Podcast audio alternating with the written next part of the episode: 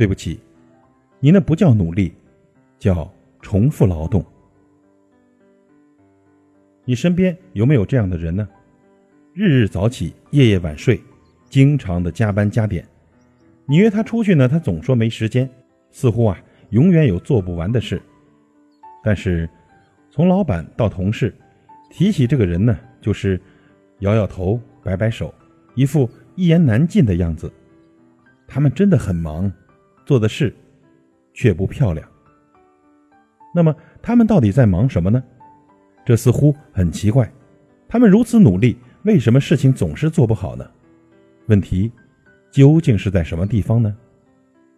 因为他们并不算努力，只能算是重复劳动。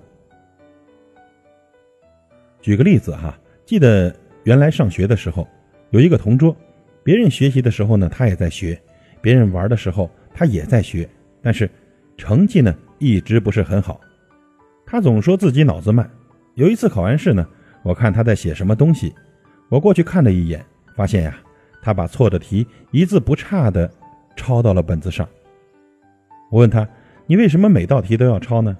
这试卷上不是有吗？”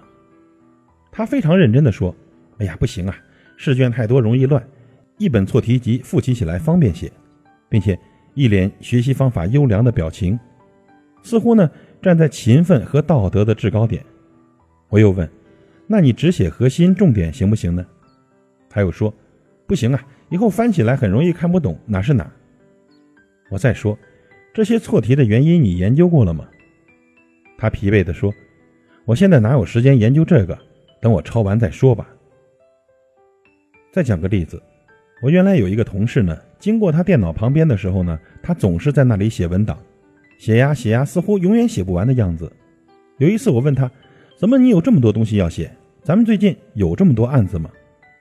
他回答：“老板不满意，推了重写，改几遍下来，就相当于多了好几个案子的量啊。”我又问他为啥不满意呀？他也很郁闷。老板说我写的东西不是他想要的，他也说不清楚。我很纳闷你动笔之前可以先花点时间沟通一下呀。他疲惫地说。哪有时间呀？每次要的那么急，文案又那么多，马上开始写都不一定写得完呢。他们究竟在忙什么呢？为什么有那么一群人不用很忙，却得到了很多赞誉呢？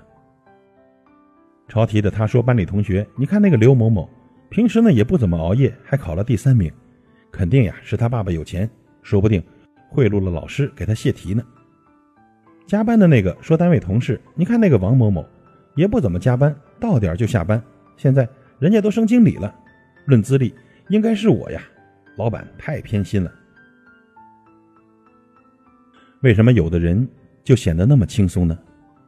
问问刘某，他说：错题呢，我先研究为什么错，概念不清，思路错误还是马虎；概念不清的重新研究概念，思路错误的回忆当时的思路，正确答案的思路是什么？”以后同类的题呢，是否都是一样的思路？只有特别有价值的才会抄下来。问问王某，他说，写东西之前我得先问清楚老板的要求、目的和背景，他希望达到什么效果？东西是拿给什么人看的？对内还是对外？专业人士还是业余人士？写之前呢，还要先列出大纲给老板看，确定还有没有增加、减少或者修改。确定不会再改之后再动笔，最后完稿的时候呢，通常跟老板的需求都差不多了。其实啊，这就是努力和重复劳动的区别。重复劳动呢是将时间和精力投在事情的低效率环节中，努力呢是将时间和精力投入在事情最高效的环节中。所以，为什么说最可怕的是比你聪明的还比你努力？而不是说比你聪明的人还比你用更多的时间。重复劳动呢，在远离核心的事情上周旋，努力却在直奔目标后再投入精力。重复劳动最大的特征呢，就是反复的去做对事情结果没有实质影响的事情。就拿学习来说吧，最重要的是做对题，要充分的理解每一题的思路。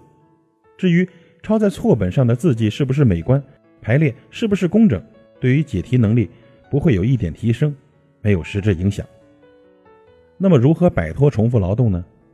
要摆脱重复劳动啊，首先要分清最重要的环节是什么，对目标最有帮助的因素就是最重要的环节。比如写文案来说，最重要的目的呢是老板满意，那么呢，我们就要围绕老板的满意去投入精力。最常见的情况就是，老板说这个活很急，周一就要，你们周末加班加点赶出来吧。